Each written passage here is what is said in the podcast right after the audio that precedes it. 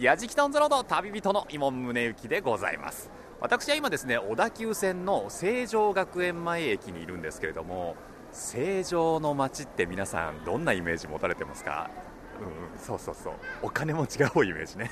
そうなんですよ。有名人とかねセレブが多い街としても有名な、まあ、世田谷区のこの成城なんですけれどもあの成城の駅前はですねかなり開けていまして駅のねビル自体がとっても大きいんですね。で学生が多いんです。なんでかってこちらの成城学園という、ね、大学が近くにあって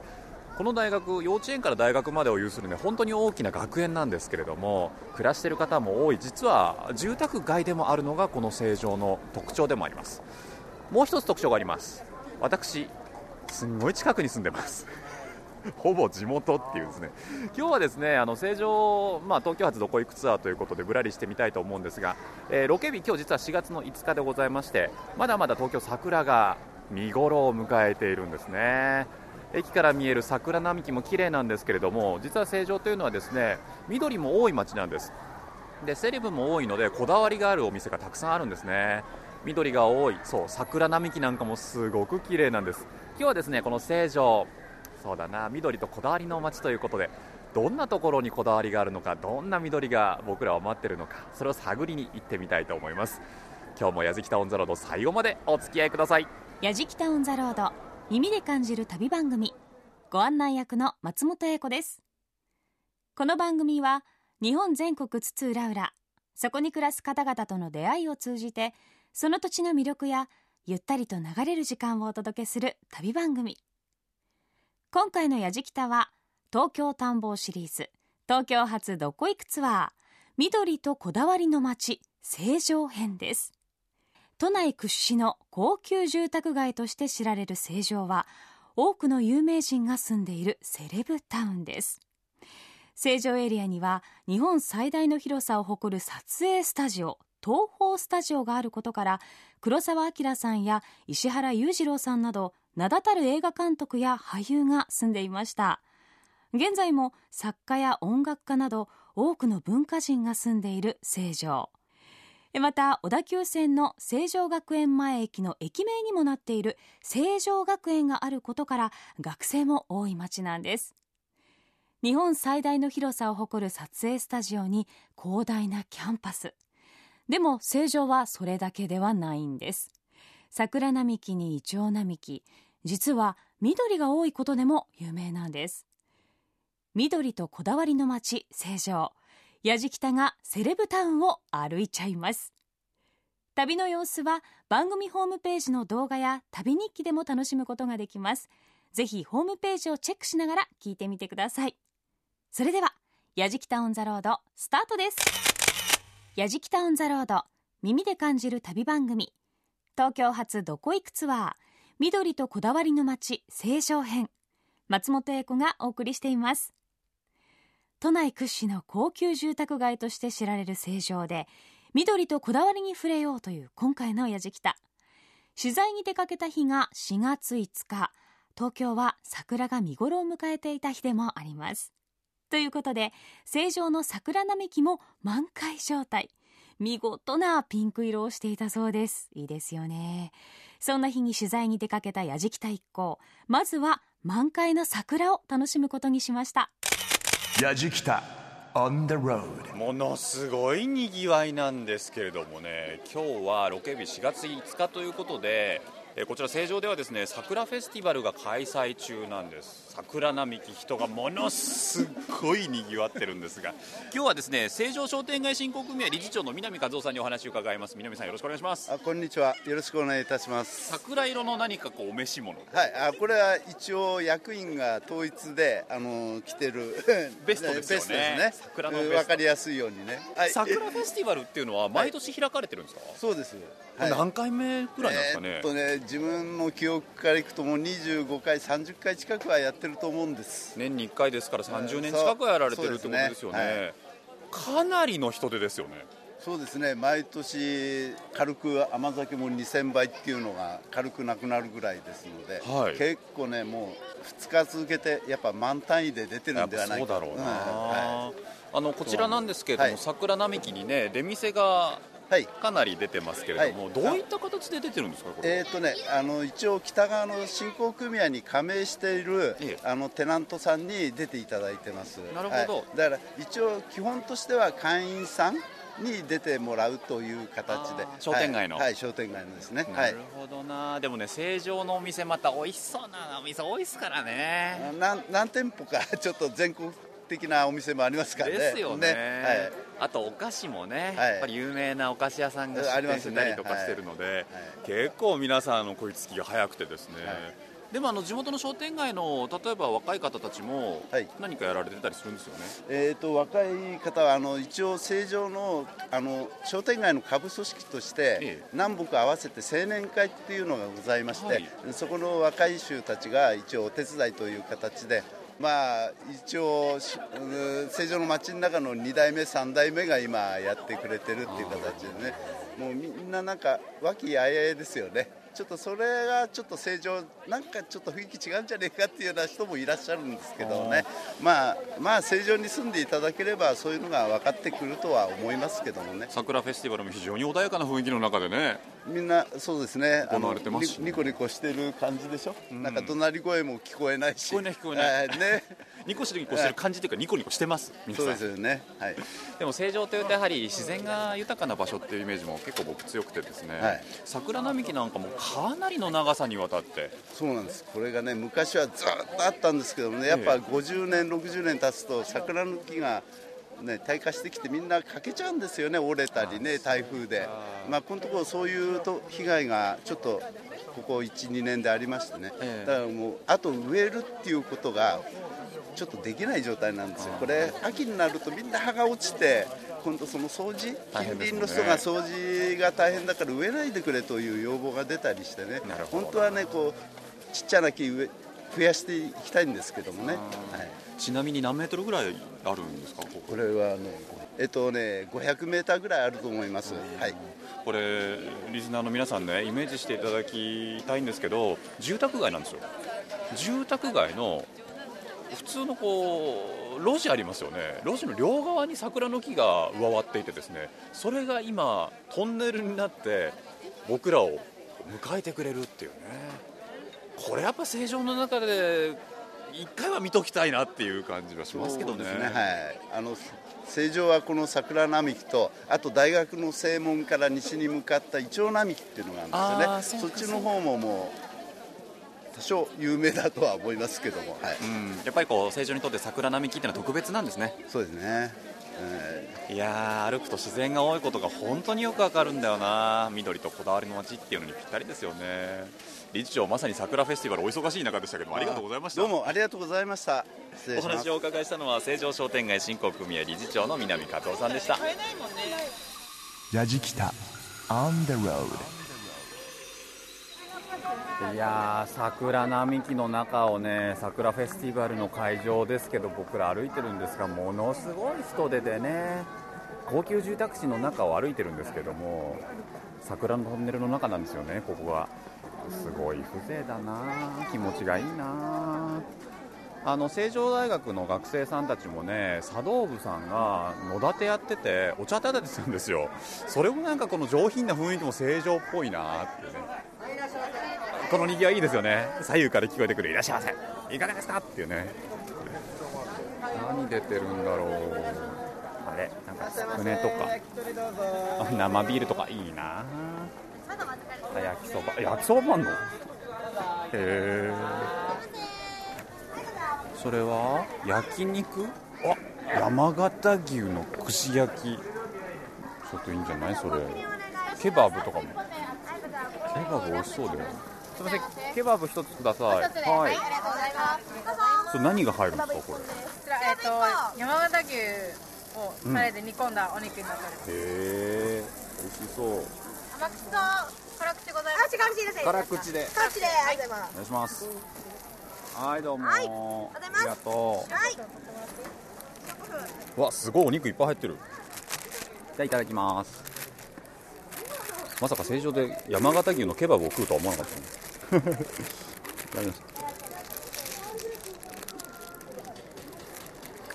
あ煮込まれてるお肉すごい柔らかくて。うまいっすね。キャベツが中に千切りで入ってるんですけどお肉の味がすごい染みててねタレが。美味しい。いただきます。キャベツのところ。松本英子がお送りしている東京発どこ行くツアー緑とこだわりの街成城編。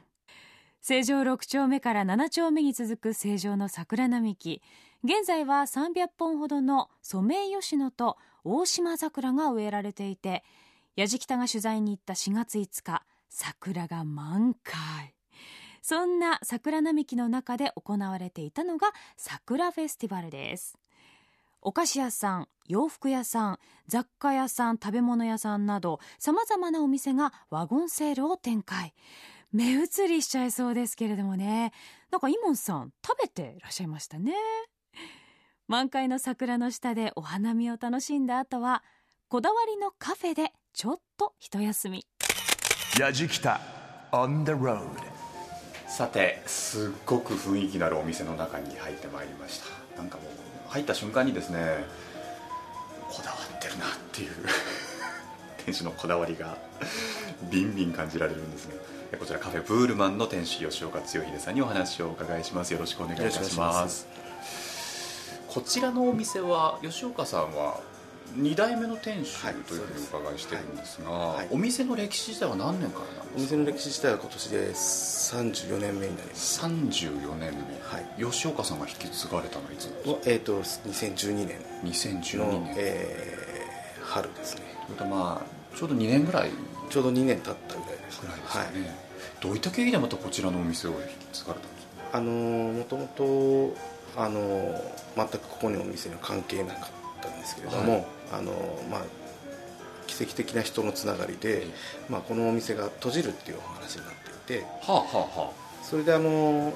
あるその某有名な映画監督さんがよくここにいらしていてでまあそれを囲うような形でいろんなあのご常連さんもいっぱい来ていたんですけれども映画監督さんはもうすでにあのあなたのお店だけのものではないから、うん、閉めるんではなくてあの引き継ぐことを考えなさいという、はいはい、鶴の一声というか。それでまあたまたま私その全く違う仕事をして、まあ、インテリアのデザインの仕事をして飲食店のデザインの仕事をしてたんですけれども、はい、ここ飲食店にも興味は？もともとそのコーヒーとかあのお酒とかに興味が非常にあって、えー、それなりのそのまあ、引き継ぐにあたって、はい、あの数ヶ月あの修行させていただいて、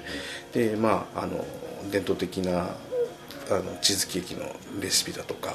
あとはコーヒーの入れ方だとかあの改めて叩き入れられてそれであの引き継ぐ格好になったんですけど。コーヒーに関して言うとどういったところがこだわりが？焙煎屋ではないので、ええ、コーヒー豆は仕入れてるんですけれども豆自体がそのちょっと特殊なあのあの豆でして、はい、あの木豆の状態その焙煎する前の状態で何年か寝かせて、はい、それで焙煎することによってコクが出てえぐみが減るっていうそういう独特の製法をする焙煎屋さんがあって、はい、世界でも結構珍しいんですけれどもそういうところから仕入れていてそれをいかにその豆のポテンシャルをこう引き出すかっていうところに我々のその求められてるそのスキルがあるっていうところなんですけれども。あの吉岡様は前職デザイナーだったりとかですね建築の方やられてて、はい。はい、こちらのブールマンの店内の内装ですよね、はい、そういったところというのは引き継がれてから何か？あの引き継ぐ時に一番大切なことはこの歴史の流れというか、経年あの経年的なそのなんていうんですかねあの時代を感じさせるような、うん、質感とかは絶対にいじったらならないっていうふうに私が引き継ぐ時に感じたことなんですね、はあ、なのであの壁の漆喰の汚れだとか、えー、あとその長年人がこう触ることであの触れることで味が出てきているような、はい、その質感はそのまま生かしつつあの足りないところをその補っていくような格好であの書いてますえーと、この店内で3つの空間があって3つの空間？はい、えーと、入り口入って正面の比較的明るい空間と、まあ、あのこのあの、まあ、ちょっとこう囲われた個室のようなちょ,、えー、ちょっと工事な空間とあとはカウンターっていうその3種類があるんですね。でそれぞれでそのあのお客様ごとにその暮らあの過ごしたい時間をどこの場所を選ぶかで決めていくえ左を見るとピアノが置いてあったり、はい、こちらライブも、まあ、私が引き継ぐことであの夜の営業っていうのをどちらかというとお酒寄りの営業になっているんですけれどもあのそれとともにああの私もともと音楽がとっても好きなので、はい、特にジャズが好きなのでジャズを中心に週末超一流のアーティストを呼んで、敷居の低いあのチャージ料金で、ライブを毎週開催させていただいてます。なるほどな、吉川さん今日はお忙しいところありがとうございました、はい、ありがとうございます。お話をお伺いしたのはカフェブールマンの店主吉岡剛秀さんでした。矢敷北 On the road. Grooves and Moves Your Day. 矢敷北オンザロード耳で感じる旅番組。東京発どこ行くツアー緑とこだわりの街成城編。松本英子がお送りしています都内屈指の高級住宅街として知られる成城で緑とこだわりに触れようという今回のやじきた。取材に出かけた4月5日は成城の桜並木は満開状態。そんな桜の下で行われていた桜フェスティバルで山形牛のケバブをパークリ。ーさらに立ち寄ったカフェブールマンではアンティーク調の店内や今では珍しい真空管アンプなどお店のこだわりを堪能させていただきました。インタビュー中バックでジャズが流れていましたけれども成城カフェジャズもう響きがすでにおしゃれですよね。さてこだわりの次は成城の緑をチェック。ということで事前に世田谷区の緑を守っている世田谷トラストまちづくりの小出仁さんに正常の緑についてお話を伺いました。えーと、国分寺海線はですね、えーと、昔の多摩川ですね4万年から6万年ぐらい前の古い多摩川があの大雨のたびに洪水が起こしてそれで削ってできた河岸段丘なんですね。でそれが立川の方からずっと小金井とか国分寺とかですね、えー、調布、三鷹通ってですね、えー、世田谷で、えー、大田区まで続いているというような崖の連なりを国分寺外線というふうに言っております。えーと、国分寺外線は非常にこう湧き水が多いっていうのが大きな特徴ですね。で、えー、湧き水年間通してほとんど枯れることがないような湧き水が出ておりましてそうですねあのやはり崖であったということが大きな要因だと思うんですけどもあの比較的その平地に比べてですね開発されるのが少なかったので結果として緑が残されてきているというような特徴があります。新名の森は世田谷区のその国分寺外線に位置する森なんですけども新名の森っていうのはあの昔あの湧き水を集めて、えー、それを水田にの水にしてたんですけどもそれで、え、水が枯れるのをあのまあ、枯れないようにということで祠を建てて、え、神様を祀ったということで神明の森というふうになってるんですね。でもう一つ三池っていう名前がついてるんですけども三池っていうのは3つのため池を作ってそこでこう温度を温めて、え、田んぼの水に流したということでそれを合わせて今神明の森三池と呼んでおります。えーと、ここの森にはあの昔からですねあの源氏ボタルというホタルが、えー、自生自然に発生しております。毎年こう数でいうと60匹か70匹ぐらいがですね、えー、5月の中旬ぐらいに見ることができるんですがこれ23区ではここと皇居2か所だけというようなふうに話を伺っております。そうですねあの源氏ボタルとよくホタルは平家ボタルっているんですが、えー、源氏ボタルの方っていうのはあの川ニナという貝しか食べませんので、えー、その川ニナがいる環境っていうのはある程度水がきれいな環境せせらぎが流れていて、えー、光が差し込むような環境じゃないと川ニナが生息できなくて、えそれがいるということはあの自然環境の豊かさのバロメーターにもなっております。あの成城周辺の国分寺外線沿いを、まあ、野川と沿ってですね歩いていくと成城三丁目緑地という2ヘクタールの緑地がございます。ここもあの湧き水が2箇所湧いておりまして、えー、ちょうどその国分寺外線っていうのはあの粘土質の岩盤層とその上に昔の多摩川が削ったえー、砂利の層があってその上にあの富士山の火山灰の関東ローム層っていうのがあるんですけどもその地層をですね見るようなでそこから湧き水が湧き出しているというようなところを見ることもできるのでとてもおすすめだと思います。松本英子がお送りしている東京発どこ行くツアー緑とこだわりの街成城編。成城にホタルが自生していて湧き水も湧いているというのは初めて知りましたけれども世田谷トラストまちづくりの小出仁さんによると高台に位置する成城には国分寺外線と呼ばれる急斜面の崖が存在していてその崖のおかげで国分寺外線沿いには多くの緑が生息しているとのことでした。緑地公園が点在していてお散歩コースにもなっているということで矢敷北一行もブラブラとしてみることにしました。矢敷北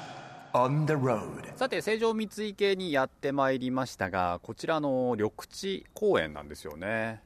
かなりね広い範囲で自然豊かな緑が僕らを迎えてくれたんですけど実はかなりのエリアが保全地区になっていてですね入ることができないんですね。でこちらの三井家緑地が目の前にあるんですが車の音聞こえました？後ろねあの住宅地なんですよ。本当に。で住宅地の目の前にこの三井家の緑地があってその先ですね。実はかなりまあ、木は茂ってるんですけれども見晴らしがいい感じになってるんですね。どういうことかというとここが国分寺外線ということで崖の上なんですよ。だこの成城のエリアって高台にあってですね結構あのここから多摩川の方に行くとですね、えー、急な坂になっていたり崖になっているエリアが多いんですけれどもここはまさにそういうところでありまして。何でしょうね。高台にあるので少し空気が澄んでいる気もしますしね。よくよく考えてみたらここ世田谷区って東京23区の中でも本当にたくさんの人が暮らしているエリアなんですけどもこんな大自然があるんだって思うと僕もねこっちには来たことなかったんで。で目の前にですね看板があってこの成城三井家の辺りを、まあ、表してるんですけれどもこのエリアもねやっぱこうかなり緑地が多いんですよね、まあ、点在している形にはなるんですがやっぱりこの成城のエリアっていうのが緑とは切っても切り離せないエリアなんだなっていうのはこの地図見ててもすごくよく分かりますね。矢敷北 On the road. 住宅街の中に突如現れた大きな大きな傾斜の坂なんですけどもね。こちらどんぐり坂っていう名前なんですけど本当にね路地裏的な感じなんですよ。建物と建物の間に挟まれていてあ歩いてたらねここどんぐり坂本当どんぐりいっぱい落ちてるわ。この坂かなりね道の両側木が生い茂っていって木が生い茂ってるっていうのかな森の中に道がつけられてるような感じですよね。そこがかなりの急坂になっています。どんぐり坂。結構な坂だな。ていうか坂のねちょっと坂登っただけでもうこっから見下ろすとかなり高台に来てる感じがするんですよね。だからここも坂は坂なんですけどもうすでにここの入り口が坂の途中にあるっていうか山の中腹にある感じ？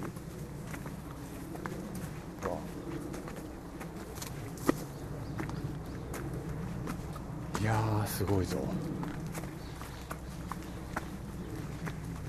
なんだサッカーこんなサッカーなんだサッカーこんなサッカーよいしょ。おなんか坂のゴールが見えてきた大した距離じゃないんですけどね。あ書いてあるどんぐり坂。国分寺外線緑プレートどんぐり坂って書いてありますね。ああ。ちょっとでも高台に来ると空気が少し澄む感じがするんですよね。矢敷北 On the road さて住宅街のねどんぐり坂登ってきて高級住宅街を歩いていたらまた新しい緑地が出てきたんですね。緑が多いなぁなんて思って入ってきたら。ここは成城三丁目緑地という場所で高台になっていてですね目の前は崖。その先に広がる景色が本当に綺麗でスタッフ全員足を止めてうわ綺麗だねなんて言いながら今この場所に立ってるんですけれどもね。あ今ねちょうど西日が差してすごくこう太陽の光が眩しいんですけれどもその先にね実は富士山がうっすら見えてるんですよ。で僕らが向いてるのは、えっと、東京の西側の方を向いて立っているのでちょうど正常から見るとですねその先に多摩川があるエリアそっちの方そっちの方を向いてね僕らは立ってるんですけれども。本当にここは世田谷なのかなっていうね。思いをちょっとだけ抱いてしまいます。でもねはっと後ろ見るでしょ。結構ね 住宅普通にまた立ってるんですよね。この正常歩いててふと思いましたけどやっぱり緑地と住宅地っていうのがすごく近いんですよね。なんか本当に緑と共生しながらこのエリアの人たちは暮らしているんだなっていうのを強く強く印象として受けます。緑と共存している住宅街。きちんと整備された緑地がしっかりと守られているからこそ成城は緑が多いんですね。どんぐり坂を登っている音とか小鳥の鳴き声本当にどこの山に来ているの？というような感じでしたけれども緑地公園からは富士山が見えると。いやーなんとも贅沢な環境ですね。松本英子がお送りしている東京発どこ行くツアー緑とこだわりの街青少編。緑の散歩コースをブラブラとした矢敷田一行。ここで終わりな雰囲気だったんですがこだわりの男イモンプロデューサーどうしても行きたいお店があるということで来た道を引き返すことに。こだわりの食材を求めてサルメリアロッキューという生ハムサラミソーセージなどを切り売り販売しているお店。へ店主の新町義信さんにお話を伺いました。矢じきた on the road じゃあ、はい、えっと、3000円で、生ハムとサラミの盛り上げていきますよ、はい、30分1時間以内で。食べれます30分1時間以内、はい。で30分1時間以内の方に、まあ、お皿をおすすめしてるんですね。それ以外だったら？普通にこうシートでお持ち帰りになるなるんですけど、はい、じゃシートで持ちシートで大丈夫ですか、はい、シートだとた厚さが全然変わるので、大体イメージとすると,、えーと、生ハムが1種類とサラミが2種類ぐらい3種類ぐらいで3000円ぐらいなんですけどそんな感じで大丈夫です。大丈夫ですか？はい、かなり見てると薄く切られるんですね。そう薄く、まあ、切るんですね。ただ薄く切れば切るほど劣化が早くなるんであのさっき言った例えばこういうお皿の場合はもう本当に。もうなんか生ハムのせもしゃぶしゃぶの肉みたいな感じで。そうしゃぶしゃぶ肉よりもっと多分だいぶ薄い。もっと薄いしやっぱり薄く切れば切るほど香りもこの場で立っていってしまうので持って帰った時に匂いが消えてしまうんですよ。全然違うあとまあ色がそのなんていうか酸化した色になっちゃう。今ピンク色ですけどあの時間経てば経つほどこう茶色くなるというかマグロなんかでもよくて時間経ったらマグロだと色変わりますよね、あんな感じになるので、厚さがもちろん測れば量は同じなんだけども厚みが全然倍ぐらい倍から3倍ぐらいかかります。ただ3倍っていうとすごく厚く見えます聞こえるけども、それでもおそらく1ミリぐらい。1ミリぐらいですか？で多分ここで本当にスッキリの0コンマ3とかそのぐらい。だ3倍してもそれで1ミリなのでもちろん0コンマ23っていうのは測ってないから分かんないですけど自分の感覚からするとおそらくそのぐらいの本当に薄い時はそれぐらいで切るので。さらにも本当なんか薄くね切られてるんで僕ら普通によく見るサラミとは全然違いますなんかふわふわな感じがして。そうなんですご主人これ今何種類ぐらいお店にあるんですか？えー、多い時で50ぐらいですかね。大体常時40ぐらい。でそこにこう、まあ、欠品したりあとはあの終売になったりっていうことがあるので大体あのこれねクラッチャーっていうね。クラッチはい。で一番よく出てる、まあ、お尻の生ハムなんですけども、はい、あのいただきます。うわ柔らかくて美味しい。うわすごい。とろとろご主人なんか生ハムってどっかで修行されたんですか？いやしてないです。してないんですか、うん、あのよくまあ言われるんですけど、修行とか特にしてなくてこれえーと、なんと実はねちょっとこうさっき言ったサラミを、まあ、あんまり普段っていうかあんまり他こういうのやらないと思うんですけど、まあ、もちろん全部のサラミがこうやって薄く切って美味しいわけではないんですよ、はい、多分今まで食べたことないような印象にそうですね。こういうねいただきます。これはフィノッキオナっていうフェンネル種が。うわうまい香りがまたいいですね。そうですねこれはあのそのお肉の断面の香りをこうやってふ嗅がれるじゃないですか。そうあのやっぱり薄く切れば切るほどさっき言った香りの立ちがどんどん良くなるのであの厚く切るとやっぱりこう匂い立たないんですよね。同じ 100g 切るにも、例えば10回手を動かすのと30回動かすのと30回こう吸ってるってことは30回分香り立つわけで。じゃあ切りたてが一番香りが出るその通り。ただ劣化は早くなるんですね。より薄く切ってるってことは空気に触れる面が増える多くなるわけなんで。でそれでさっきのその30分とか1時間以内でできれば食べてく。ださいできれば早めに食いたいですよそうなんですよ。やじきた On the road. いやサルメリアロッキュすごいですわ。今ね僕らのお店の忙しい時間帯だったんでね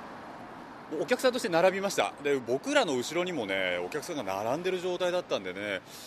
かなりこちら駅から離れてるんですが皆さん注目してるお店ってのは分かりますね。やっぱりご主人がね一枚一枚丁寧に生ハムを削いでいくんでやっぱこう僕ちょっと試食したんですけどさせていただいたんですけどお店出てからもまだね香りがずっと残ってるんですよ口の中に。これすごいですわ。アロマみたいだもんねお肉のね。でお店の中もね多分ご主人のすごくこだわりというかですねいっぱいありましてなんとなくこうアメリカンダイナーみたいなね雰囲気もありつつでも所狭しとねお肉も並んでましたしあとワインとかねチーズとかオリーブとかねもう何？とにかくここで酒の魚買って早く俺酒買ってどっか行きたいみたいな。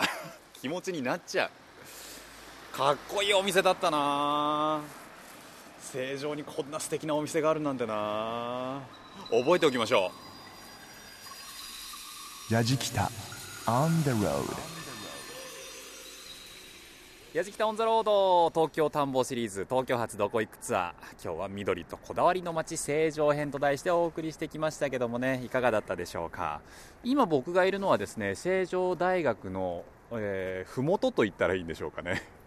仙川という川が実は成城のエリアを沿うようにして流れてるんですけれどもその仙川の橋の上にいます。この線がですねもう僕の後ろには小田急線が走っていて線側と小田急線が、えー、クロスするような場所にあるんですけれどももう川の両側に桜の木が立ってるんですけれども桜の花が本当に川につきそうなぐらいたっぷり花つけてますね。4月の5日ロケ日でございますけれど成城の街歩いてきましたけれども本当に緑が多かったですね。でそこに暮らしている方々は本当に穏やかででもなんか一癖も二癖もありそうなこだわりのある方も多くてですね。ただの学園都市じゃなかったなっていう気はしました。あとただのお金持ちの街じゃなかったなっていう気はします。僕は改めて思ったんですけども成城って特に観光名所ってないんですけどお散歩するには本当に気持ちがいい場所でね。でこのエリアちょっと足を伸ばすといろいろなまた沿線に行き当たることができるので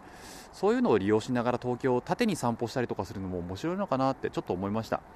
僕も地元なんですけどもこれからねあの今日ね僕が地元っていうたびにうちの作家の小林さんがねお前ちょいちょい地元感出すなっていう顔で ですけども。えー、あの僕もいろいろまた散歩に行きたいなと思いました、うん、というわけで東京発どこ行くツアー緑とこだわりの街成城編旅人は伊門宗行でした。やじきたオンザロード耳で感じる旅番組東京発どこ行くツアー